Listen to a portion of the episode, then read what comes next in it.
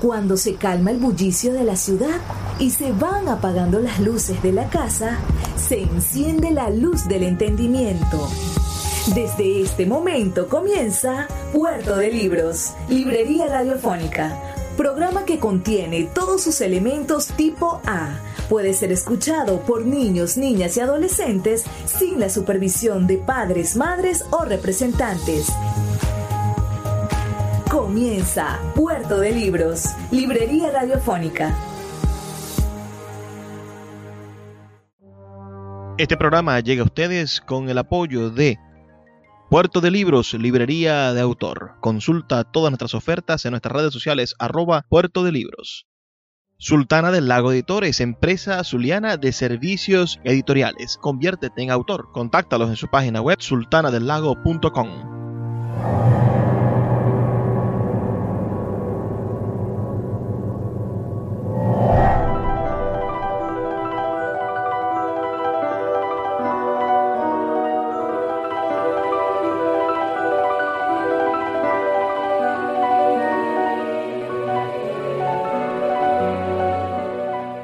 Bienvenidos a Puerto de Libros, librería radiofónica. Les habla Luis Peroso Cervantes, quien de lunes a viernes de 9 a 10 de la noche trae parte de este programa a través de la Red Nacional de Emisoras Radio Fe y Alegría. 23 emisoras conectadas para llegar a sus hogares con buena literatura, buena música, maravillosos temas de interés y sobre todo, bueno, este misterioso pero al mismo tiempo sencillo modo de encontrarnos que es la lectura. Encontrar un mejor país, encontrar una mejor situación, encontrar un mejor futuro y todo gracias a los libros. La noche de hoy estaremos emitiendo nuestro programa número 295. 295 programas llegando a sus hogares con buenos contenidos. Y si están felices con lo que hacemos, por favor, háganoslo saber. Envíennos un mensajito de texto al 0424 672 3597 0424 672 3597 o a nuestras redes sociales arroba librería radio en Twitter y en Instagram, que son nuestra manera de encontrarnos con ustedes. La noche de hoy, en este programa 295, estaremos conversando sobre uno de los grandes autores de la literatura mundial. Me refiero al poeta francés Charles Baudelaire.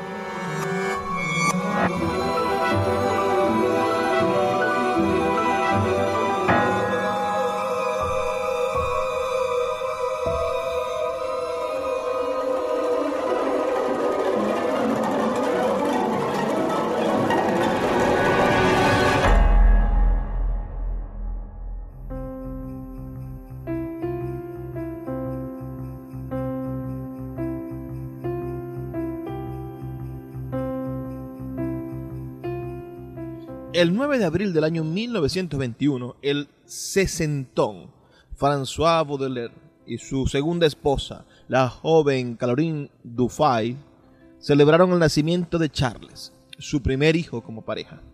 Cuando el niño tenía seis años, el padre murió y la madre volvió a casarse, lo que significó la primera traumática ruptura para el futuro poeta.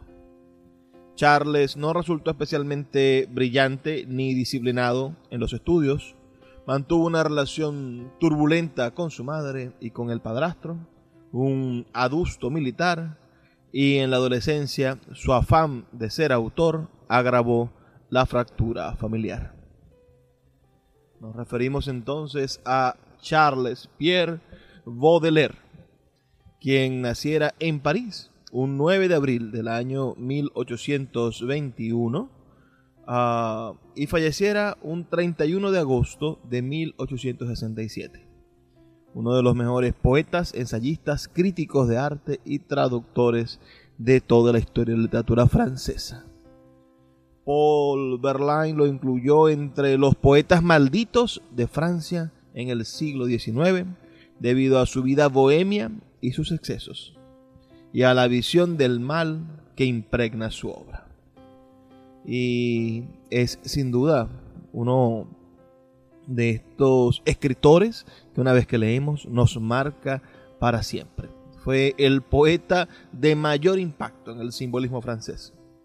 Las influencias más importantes sobre él fueron Théophile Gautier, Joseph Lamastre, quien, de quien dijo le había enseñado a pensar, y en particular Edgar Allan Poe, a quien tradujo extensamente al francés. A menudo se le acredita de haber acuñado el término modernidad, modernité, para designar la experiencia fluctuante y efímera de la vida en la metrópolis urbana y la responsabilidad que tiene el arte de capturar esa experiencia.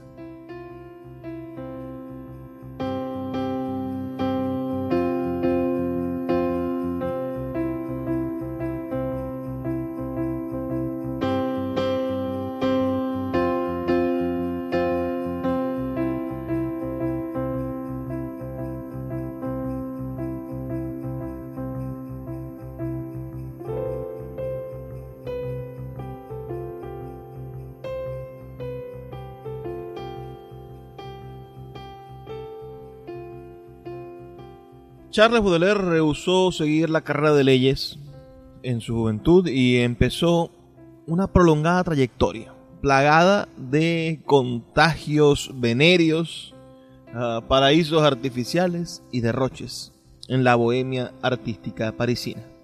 Escribió ensayos proféticos de críticas de arte, produjo y promovió con el mayor altruismo a su hermano desconocido, a Edgar Allan Poe, fue construyendo lentamente su obra maestra, Las Flores del Mal, y consolidó el poema en prosa en francés en el Spleen de París. Ninguno de estos trabajos le permitió vivir de la literatura. Sin embargo, la aparente falta de rumbo de su obra y su rigurosa marginalidad le brindaron total libertad y originalidad. En el año 1857 se publicó Las Flores del Mal, que a diferencia de Madame Bovary de Gustave Flaubert, que ese mismo año fue sujeto a juicio, absuelto y objeto de gran celebridad, el poemario de Baudelaire resultó condenado, mutilado y, pese al escándalo, no logró la notoriedad esperada por el autor. Nada parecía depararle la literatura al escritor prematuramente envejecido y amargado su actitud era cada vez más errática. Imploraba reconocimiento. Intentó hacer fortuna en Bélgica y terminó escribiendo un panfleto contra ese país. La enfermedad, siempre latente, lo invadió y ya casi ciego y hemipléjico volvió a los brazos de la madre, de nuevo viuda, para sufrir una larga agonía. Estos son los hechos de una vida desventurada. Sin embargo, en la compacta obra del escritor se opera el vuelco más radical que de alguna manera hubiese vivido la literatura y la época moderna en torno a los conceptos de poesía, belleza y moral. Su carisma transgresor, su lucidez para mirar las tendencias estéticas y sociales emergentes, y su dúctil y refinada expresión lo vuelven acaso el poeta más influyente de la modernidad, como lo sugiere su peso en la historia cultural y su multitud de seguidores e incluso exégetas. Sus tópicos apuntan a la exaltación del pecado, al dolor sin redención, a la soledad en multitud, al azote del tedio y a la sensación de vacío y para plasmar esta nueva sensibilidad dispone al mismo tiempo de un depurado oficio y de una demacrada sinceridad. El herético y voluptuoso poeta reniega de lo religioso, pero como sugiere el crítico Yves Bonnefoy, busca restituir esos mismos misterios en lo más sórdido. Este cronista de la calle y de lo efímero, brinda una nueva dimensión al dolor, que se aparta de sus pretensiones de trascendencia, ultramundana y se convierte en un medio visceral de conocimiento. Una desgarrada y pedagogía.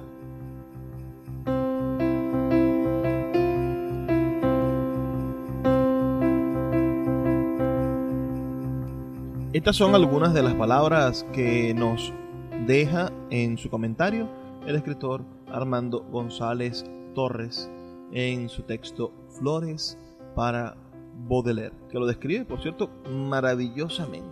Ustedes conocen a Charles Baudelaire, habían leído algo de su obra, por favor háganmelo saber al 0424 672 3597 0424 672 3597 ya que esta noche estaremos conversando sobre este maravilloso poeta y es para mí muy importante tener sus opiniones.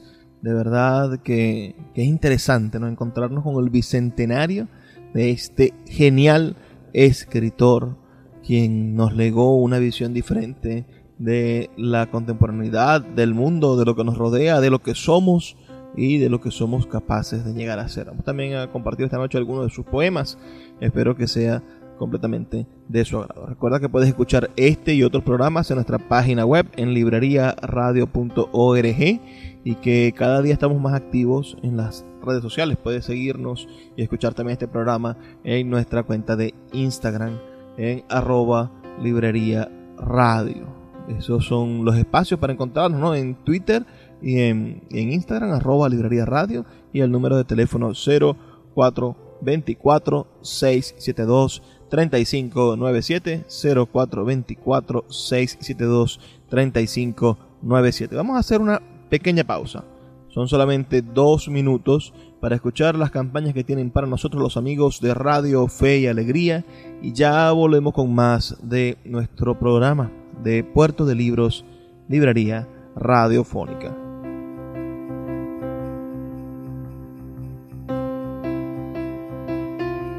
De lunes a viernes puedes abordar una embarcación de papel en Puerto de Libros, Librería Radiofónica, producido y conducido por el poeta Luis Peroso Cervantes.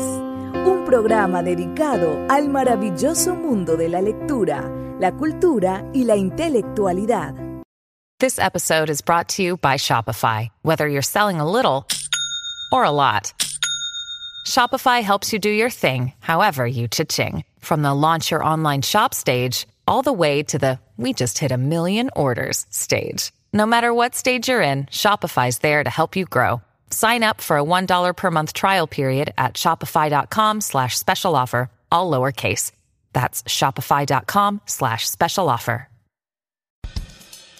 La librería Puerto de Libros, librería de autor, ya se encuentra en el Teatro Baral de Maracaibo. Puedes acercarte al maravilloso espacio del café del Teatro Baral y allí vas a encontrar un repertorio gigantesco de libros de nuestra librería Puerto de libros, librería de autor. También puedes solicitar cualquiera de nuestros títulos a través de nuestra página web puertodelibros.com.be o a través de nuestras redes sociales, especialmente Instagram, arroba puerto de libros en Facebook, Twitter e Instagram. Puerto de Libros, la mayor librería virtual de Venezuela y ahora también en el Teatro Baral patrimonio cultural de nuestro país. El poeta Luis Peroso Cervantes le acompaña en Puerto de Libros, Librería Radiofónica, por Radio Fe y Alegría, con todas las voces.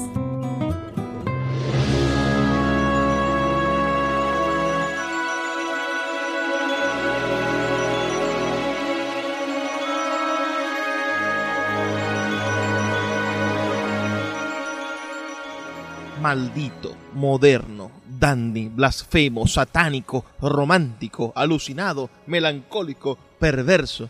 Las etiquetas de más densa intensidad se amontonan para designar, no siempre con acierto, la personalidad y la obra del poeta y ensayista Charles Baudelaire, a quien esta noche estamos aquí viviendo en Puerto de Libros, Librería Radiofónica.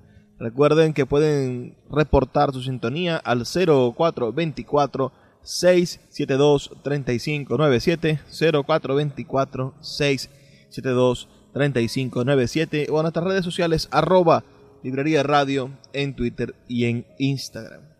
Sí, es una sola de sus obras.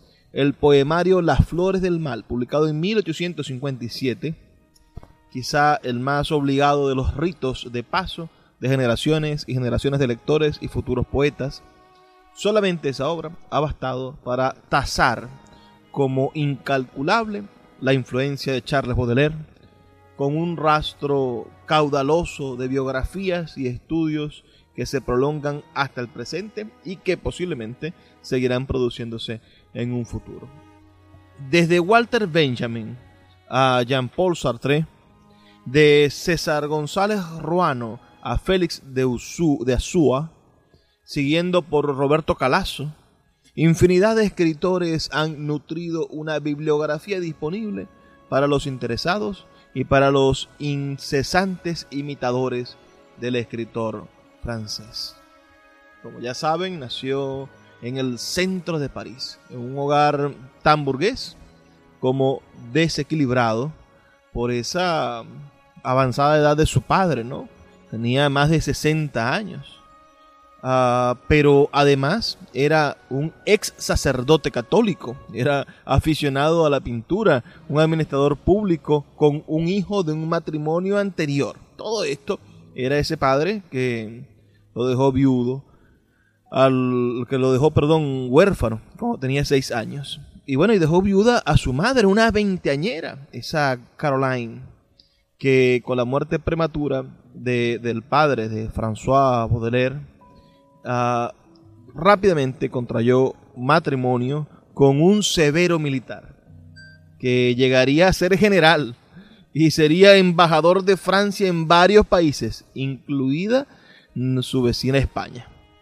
Bueno, imagínense ese, esa crianza, ¿no? Hasta sus seis años, con un ex sacerdote, un aficionado a la pintura, un hombre muchísimo más liberal, el hecho de ser un hombre de más de 60 años y tener una novia de 20, y, después eh, dar un vuelco radical en su vida, perder a su padre y encontrarse con, con este militar, con este hombre de botas que, que sin duda convirtieron a, al pequeño Charles Baudelaire en, en un niño atormentado que desde muy pequeño entendió las ingratitudes de la vida, esa manera tan, tan fortuita y a veces imposible de entender que tiene el accionar del destino con nosotros. Tuvo muchos cambios de domicilio y de ciudades estuvo en varios internados y lo expulsaron de muchos colegios. Como les comenté en el segundo anterior, bueno, decidió entrar en derecho porque era lo que le exigía estudiar en la universidad, leyes, estudiar derecho, pero eso no le sirvió de nada. Ya cuando adulto, cuando estaba joven adulto, ah, se convirtió en un ser díscolo, rebelde y perdido, que que ante los ojos de su madre, ¿no? Ah, y, de, y, la reacción de su padrastro, ¿no? Esto convirtieron esos, esos 20 años de esa edad mm, primaveral de, del poeta en una especie de rebeldía permanente. Y fue quizá el momento en el que, en el que todo se tornó hacia, hacia los vicios, y hacia la vida bohemia. Esa, esa vida bohemia que lo hizo cliente pero, pero constante de prostíbulos. En uno de estos prostíbulos conoció a la visca Louchet, su primer amor y fuente de inspiración conocida, y reanudó e intensificó sus contactos con el mundillo literario parisino, bohemio, pervertido de ese siglo XIX.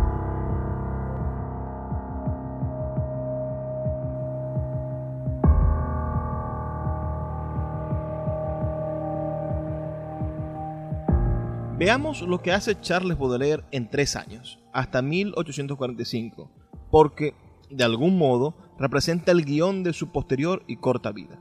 Alquila un pisito en la isla de Francia antes de vivir en 40 domicilios más.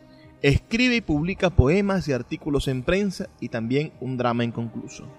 Deja a un lado el vino y se dedica a experimentar con el hachís y con el opio en el selecto club de Hachinchins, origen de su más influyente y transitado ensayo, Los Paraísos Artificiales, de 1860.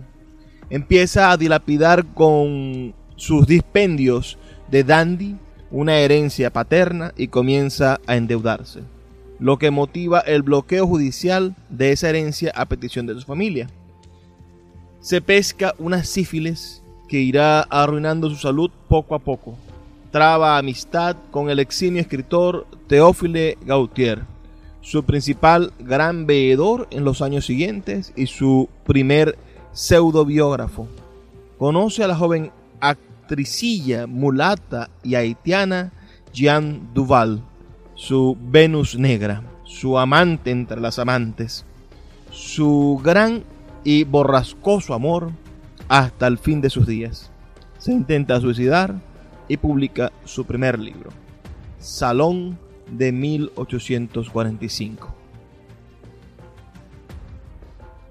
El mejor crítico del siglo lo ha llamado así Azúa, con, ese, con la aparición de ese libro, Salón 1845, y después del siguiente, Salón 1846, y más tarde de Salón 1859 unidos a los libros El arte romántico de 1852 y El pintor de la vida moderna de 1863, hicieron de Baudelaire el gran crítico de arte del siglo XIX. Y no solo del siglo XIX, y no solo del arte moderno, y no solo crítico, sino impulsor mismo de la modernidad.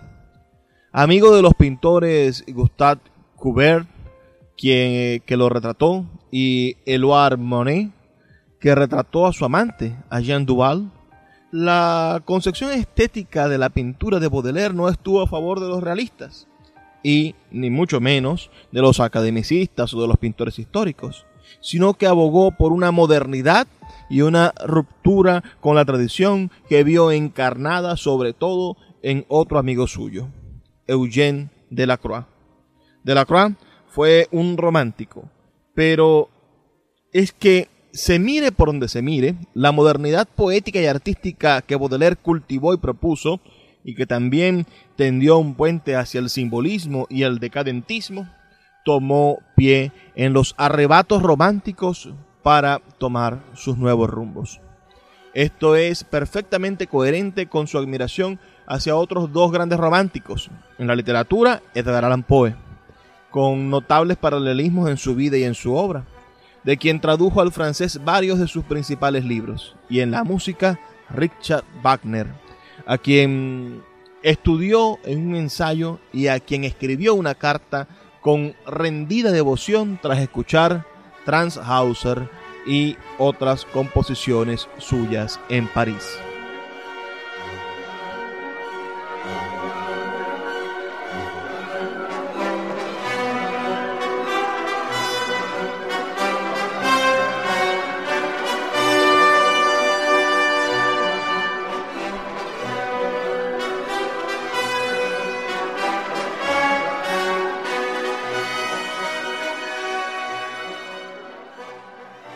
El gran Charles Baudelaire. ¿Qué les parece? Por favor, escriban sus comentarios al 0424-672-3597. 0424-672-3597. Me gustaría, bueno, antes de continuar, detenerme con algunas frases eh, brillantes de Baudelaire. Por ejemplo, cuando se le pregunta sobre el amor, dice Baudelaire, hay un invencible gusto por la prostitución en el corazón del hombre, del cual procede su miedo a la soledad quiere ser dos, pero el genio quiere ser uno. Es este temor a la soledad, la necesidad de perderse a uno mismo en la carne externa, lo que el hombre noblemente llama la necesidad de amar. O cuando, cuando se le pregunta por el matrimonio, dice, incapaz de suprimir el amor, la iglesia quiso al menos desinfectarlo y creó el matrimonio. Al mismo tiempo, si le preguntan por el artista, dice, cuanto más cultiva un hombre las artes, menos lascivo y libertino se vuelve. Únicamente el bruto es bueno al copular, y la copulación es el lirismo de las masas. Copular significa estar en otro, y el artista nunca emerge de sí mismo. Qué idea tan personalista de, lo que es el artista, ¿no? Quizás hasta, hasta habla mal del, propio artista. Los libros de, de Baudelaire son, son, son unos cuantos, porque estuvo en esa búsqueda dedicado al mundo de la literatura, escribía constantemente. Cuando uno ve las obras de estos, de estos hombres del siglo XIX y anteriores, ¿no? Cuando ves la, la obra de Lope de Vega o ves la obra de Shakespeare, te preguntas en qué momento esta gente se dedicó a escribir tanto. ¿Cómo tuvieron tiempo para hacerlo si no había computadoras, no había eh, luz eléctrica, no había máquinas de escribir? Yo creo que precisamente es por eso. Por, porque no había todas estas distracciones en la modernidad y quien amaba hacer algo lo hacía con el énfasis verdaderamente dedicado que merecen las grandes pasiones. Díganme ustedes si han leído algún libro de Charles Baudelaire, si tienen alguna referencia directa de su literatura. Háganmelo saber al 0424 672 3597. 0424 672 3597 reportando su sintonía diciéndome de qué parte del país nos están escuchando. Vamos a hacer una pequeña pausa, son solamente dos minutos y ya volvemos con más de Puerto de Libros, Librería Radiofónica. Síguenos en arroba Librería Radio. Sultana del Lago Editores es una empresa zuliana de servicios editoriales. Nuestro catálogo tiene más de 100 títulos de autores nacionales e internacionales. Además, somos la única editorial que presta servicios de impresión bajo demanda en Maracaibo. No necesitas invertir en grandes tirajes. Tus lectores pedirán tu libro, nosotros lo imprimiremos y tú obtendrás regalías. Por ello, también editamos internacionalmente en Amazon y Google Play Books. Conoce más en nuestra nueva página web www.sultanadelago.com o siguiéndonos en Instagram como arroba sultana del lago. El poeta Luis Peroso Cervantes le acompaña en Puerto de Libros, Librería Radiofónica, por Radio Fe y Alegría, con todas las voces. Baudelaire participó de forma entusiasta en las barricadas parisinas de la Revolución de 1848, cuando mantuvo brevísimamente posiciones socialistas. Pero el pensamiento político de Baudelaire estuvo plagado de contrastes y contradicciones, con sitio para el aristocratismo y el elitismo, como también lo estuvieron sus pensamientos y sus sentimientos religiosos. Frente a lo que han de creer un repaso y una lectura superficiales, tanto de la vida como de las flores del mal, fue la religión católica la que alimentó, en negativo quizá, su biografía y su poesía. El consenso final alcanzado por los especialistas es que toda la presunta atracción de Baudelaire por lo diabólico, por lo maligno o por lo carnal no se dio en un grado de exaltación positiva, ni mucho menos, sino como un reflejo de la desesperanza y la imposibilidad de cumplir con la espiritualidad y la atracción opuesta, lo, lo angélico, el bien y la virtud. Del mismo modo, apareció en su, en su poesía casi como, como, como un destello de, lo sublime, de lo sagrado, ¿no? el placer en el dolor o la belleza de la fealdad. La blasfemia en Baudelaire es sin duda una declaración de fe y una afirmación de Dios. No es eh, Baudelaire sino una manera moderna de entender quizá la relación tortuosa que el hombre contemporáneo tiene con la imposibilidad de cumplir la voluntad de Dios, o por lo menos la voluntad de Dios que se entendía en el siglo XIX y principios del siglo XX.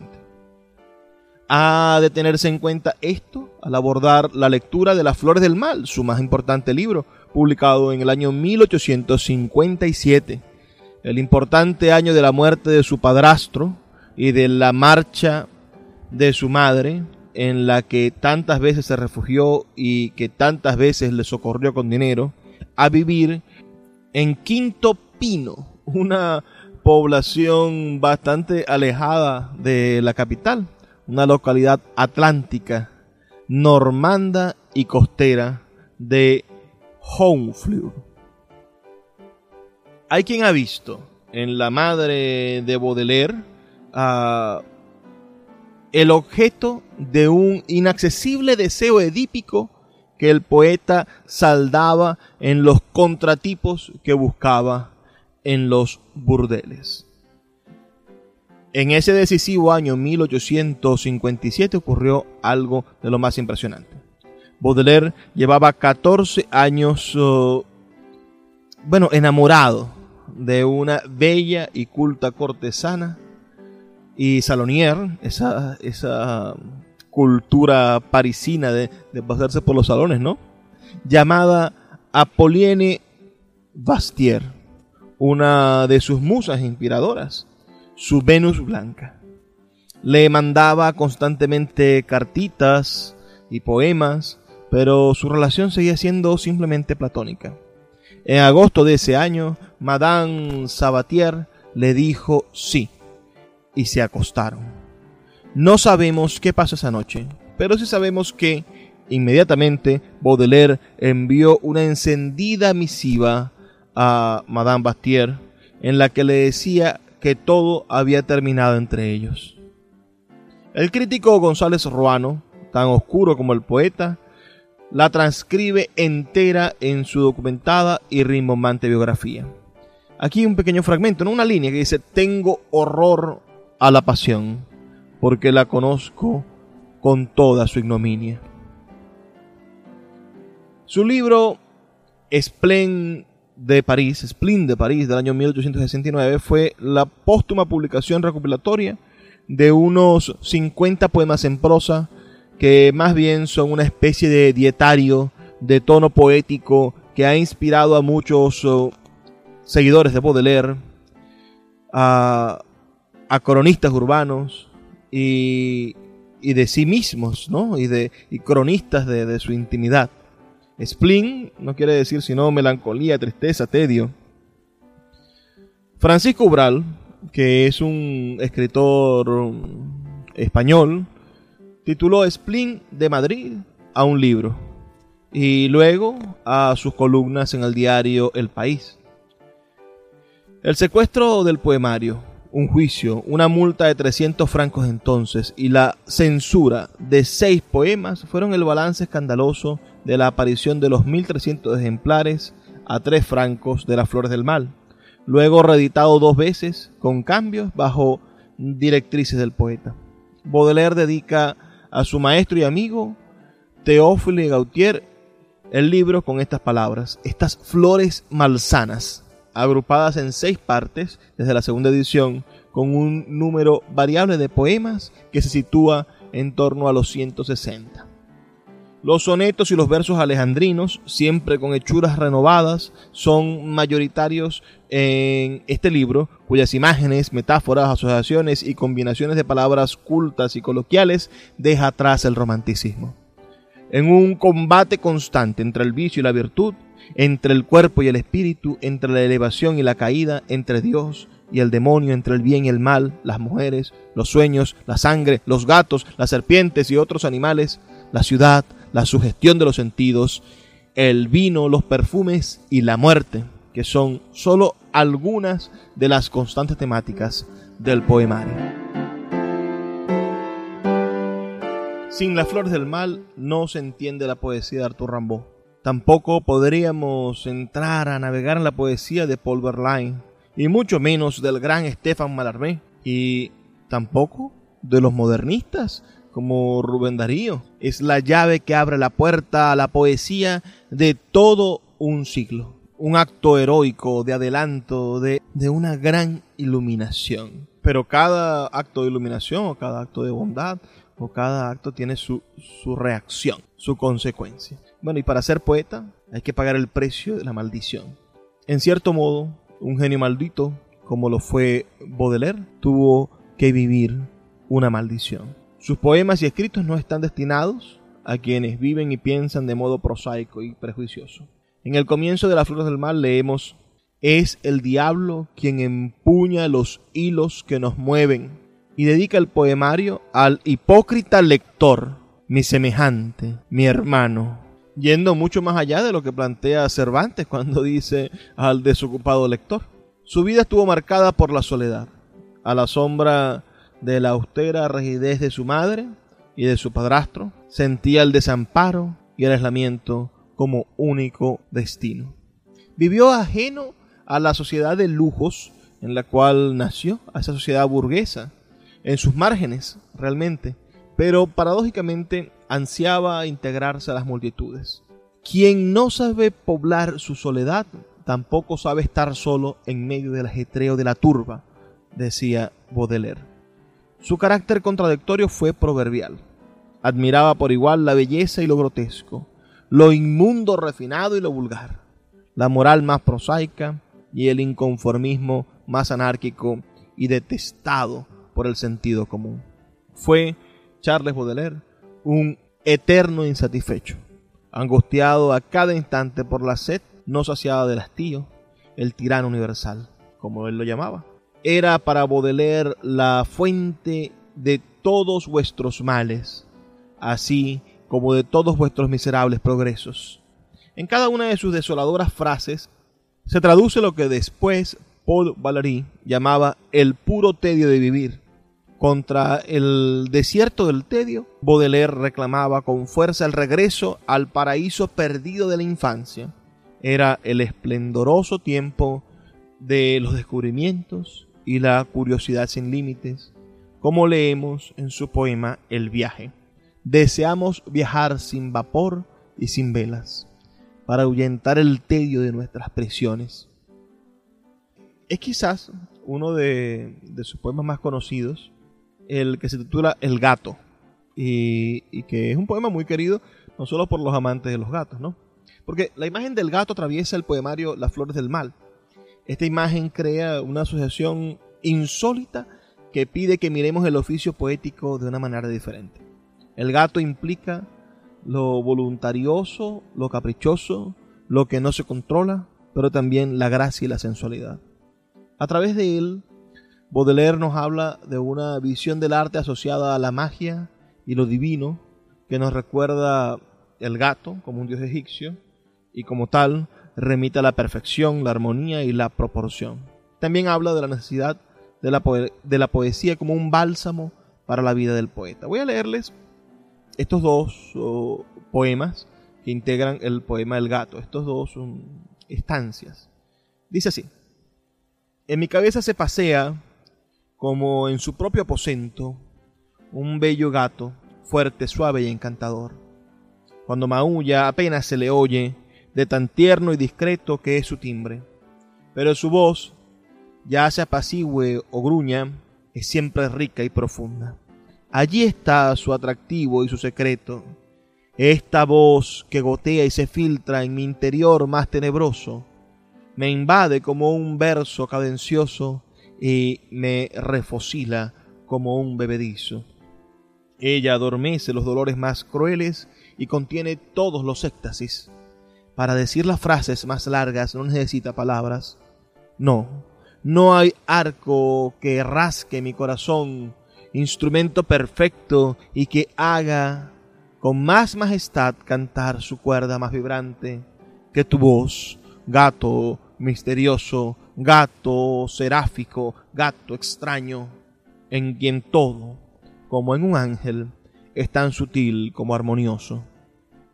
La segunda parte de este poema dice, de su pelaje rubio y moreno sale un perfume tan suave que una noche me impregné de él porque una vez lo acaricié, solo una. Es el espíritu familiar de la casa. Él juega, él preside, él inspira cualquier cosa en sus dominios. Es quizá un hada, es un dios. Cuando mis ojos hacia ese gato que amo, atraídos como por un imán, se vuelven dócilmente y miro entonces en mí mismo, veo con sorpresa el fuego de sus pupilas pálidas, claros fanales, vivientes ópalos, que me contemplan fijamente. ¿Qué les parece ese poema al gato? Miren, vamos a hacer una pequeña pausa, son solamente dos minutos y ya volvemos con más de Puerto de Libros, Librería Radiofónica. Escuchas Puerto de Libros con el poeta Luis Peroso Cervantes. Síguenos en Twitter e Instagram como arroba Librería Radio. Sin publicidad, tu marca o negocio está en desventaja frente a miles de emprendedores que sí hacen uso de los medios para dar a conocer sus productos. Puerto de Libros, Librería Radiofónica, te ofrece el mejor paquete publicitario para tu empresa un anuncio mid-roll en mitad de programa de 30 segundos, menciones en Twitter e Instagram, emisiones diarias en las 21 emisoras de la Red Nacional de Emisoras Radio Fe y Alegría, más la presencia en 25 plataformas de podcast a nivel mundial. Además, colgamos un anuncio permanente en nuestra página web. Únete a nuestro selecto grupo de patrocinantes y garantiza que tu marca o negocio tenga presencia diaria y constante ante miles de personas. Invierte en publicidad en radio con Puerto de Libros, Librería Radiofónica. Consulta nuestras tarifas al 0424 672 3597 0424 672 3597. El poeta Luis Peroso Cervantes le acompaña en Puerto de Libros, Librería Radiofónica, por Radio Fe y Alegría, con todas las voces. Seguimos en Puerto de Libros, Librería Radiofónica, ya en nuestro último segmento, en este programa que le hemos dedicado al gran poeta francés Charles Baudelaire. Creo que ustedes y yo hemos disfrutado, bueno, esta noche maravillosa al lado de su palabra, al lado de su pensamiento. Vamos a seguir revisando algunos aspectos de su vida y de su poesía. No sé si si leemos otros de sus poemas. Mira, vayamos a, este que se llama Remordimiento Póstumo. Y, sin duda, bueno, el remordimiento es uno de los temas más explorados en el, por Charles Baudelaire en Las Flores del Mal. A través de la pregunta que apela a la cortesana en la última estrofa, se cuestiona qué puede ser digno del remordimiento al final de cuentas y por lo tanto se cuestiona y hace una crítica a la culpa, los valores y la moral del momento. Sobresale en este poema la visión del poeta como quien puede tener una mirada diferente, opuesta a lo práctico, y que, por supuesto, tiene una sabiduría equiparable a la de un sacerdote.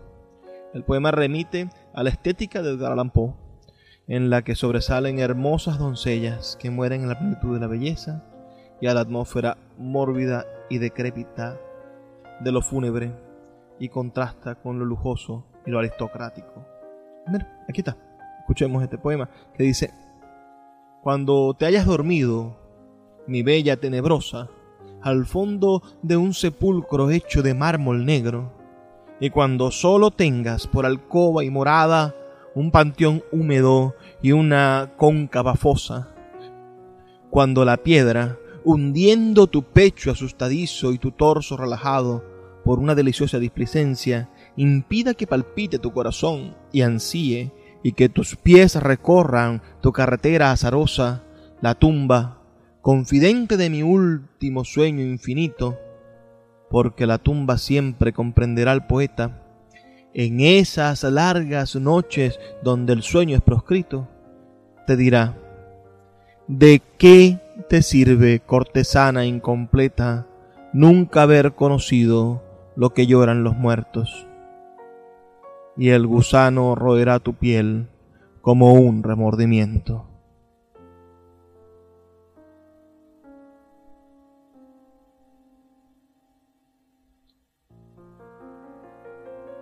Baudelaire solía pregonar que un hombre útil resultaba algo horroroso y que en la vida el único encanto verdadero es el juego, lo lúdico.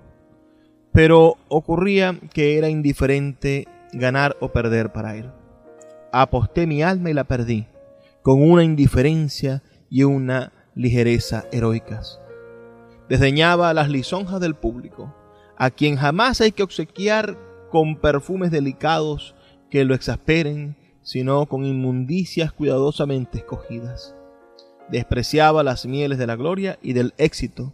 Detestaba que, para ganar el pan, el poeta tuviera que desplegar sus encantos y vender su genio.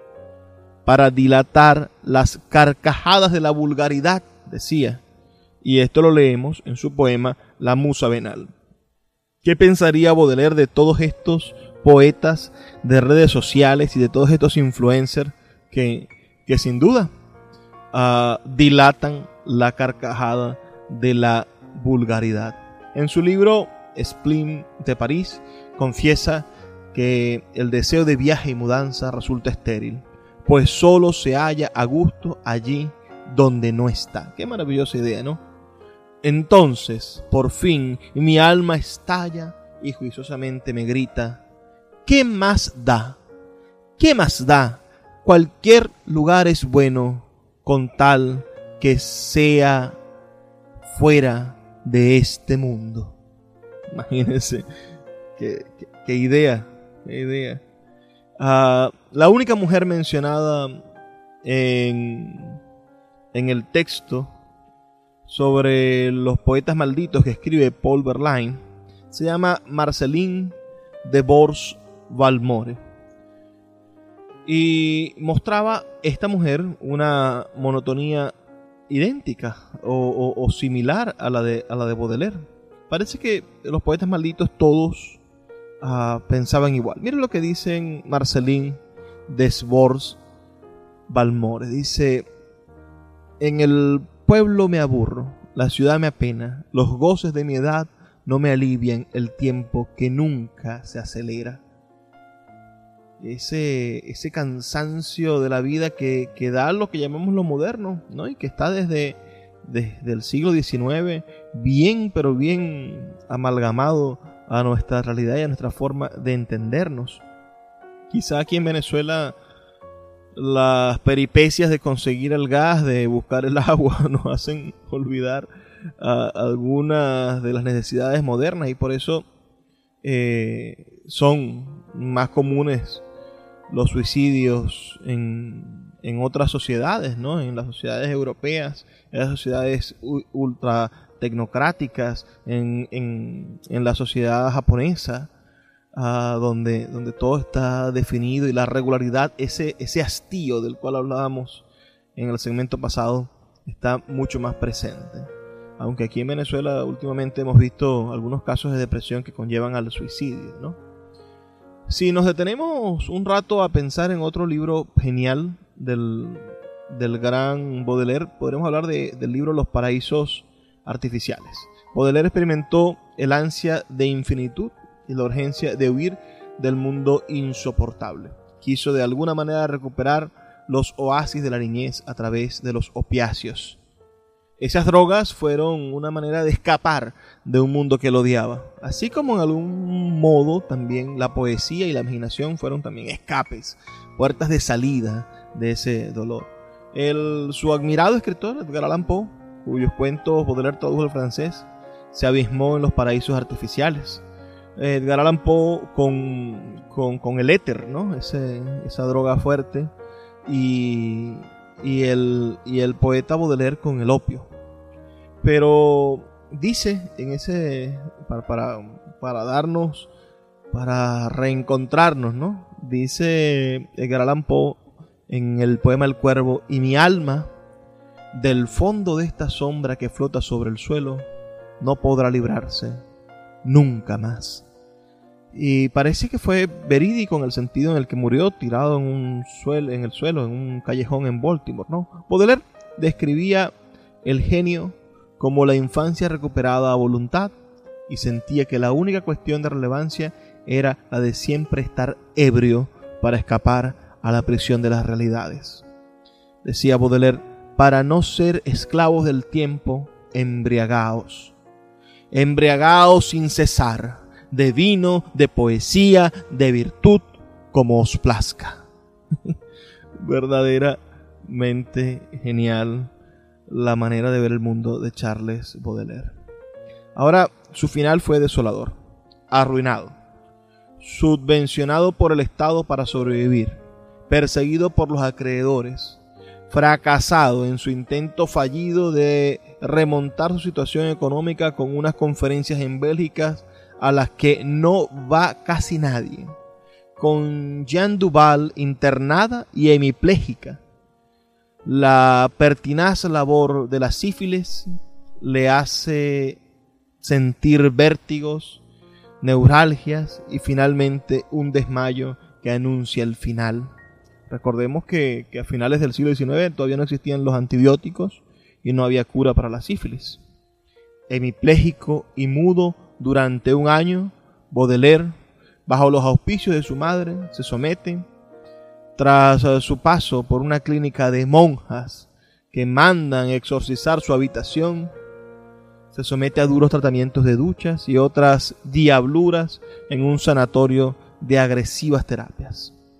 No hay nada que hacer. Su cuerpo padece la última etapa del sífilis y es una piltrafa. Tras una prolongada agonía, muere el 31 de agosto del año 1867 y es enterrado en el cementerio de Montparnasse, para desgracia suya en la tumba de su padrastro, a la espera de la llegada, cuatro años después, del cuerpo de su madre. Rogad por ellos, se lee en la lápida. Es la madre, con el resto de su menguada familia, quien organiza un funeral en la iglesia parisina de Saint-Honoré, quien, y quien publica una esquela que asegura que Charles Baudelaire murió confortado con los sacramentos de la iglesia. Después de haber vivido esa, esa vida tan, tan disoluta, ¿no? Algunos de los apuntes que hemos leído esta noche son de excelentes artículos de, las flores, Charles Baudelaire, el poeta maldito de las flores del mal, de Manuel Hidalgo, un excelente artículo que les recomiendo busquen en internet, y otro excelente artículo, La maldición de Charles Baudelaire, este de Antonio Fernández Vicente, quien también escribió algunas cosas geniales que nosotros hemos tomado fragmentos e ideas para traerlas a ustedes en el proceso de producción de este, de este programa. Uh, la tumba de Baudelaire es una de, las más visitadas del cementerio Montparnasse, ¿no? Ustedes pueden visitar la tumba de Baudelaire en ese maravilloso cementerio parisino donde se encuentran grandes genios, ¿no? Allí podrán recordar los versos de Mallarmé, otro de los poetas malditos, en los que imaginaba la sombra de Baudelaire. Como un veneno tutelar que siempre respiramos, aún si nos hace perecer. Eh, ante su lápida resuenan los tenebrosos ecos del poema El final de la jornada, que dice, mi espíritu, como mis vértebras, imploran ardiente el reposo, el corazón lleno de pensamientos fúnebres, voy a tenderme de espaldas, envolviéndome en vuestros cortinados, oh refrescantes tinieblas verdaderamente asombroso, ¿no? Encontrarnos con la vida de este escritor. ¿Conocían ustedes a Charles Baudelaire? Díganme, por favor, con un mensaje de texto de qué parte del país nos están escuchando y si conocían a este maravilloso escritor. Háganmelo saber al 0424 672 3597. 0424-672-3597 o en nuestras redes sociales arroba librería radio en Twitter y en Instagram. Nos toca despedirnos pero no sin antes Recordarles que estamos aquí de lunes a viernes de 9 a 10 de la noche por la Red Nacional de Emisoras Radio Fe y Alegría y en los diferentes canales de YouTube y de podcast a nivel mundial. Y que por favor sean felices, lean poesía.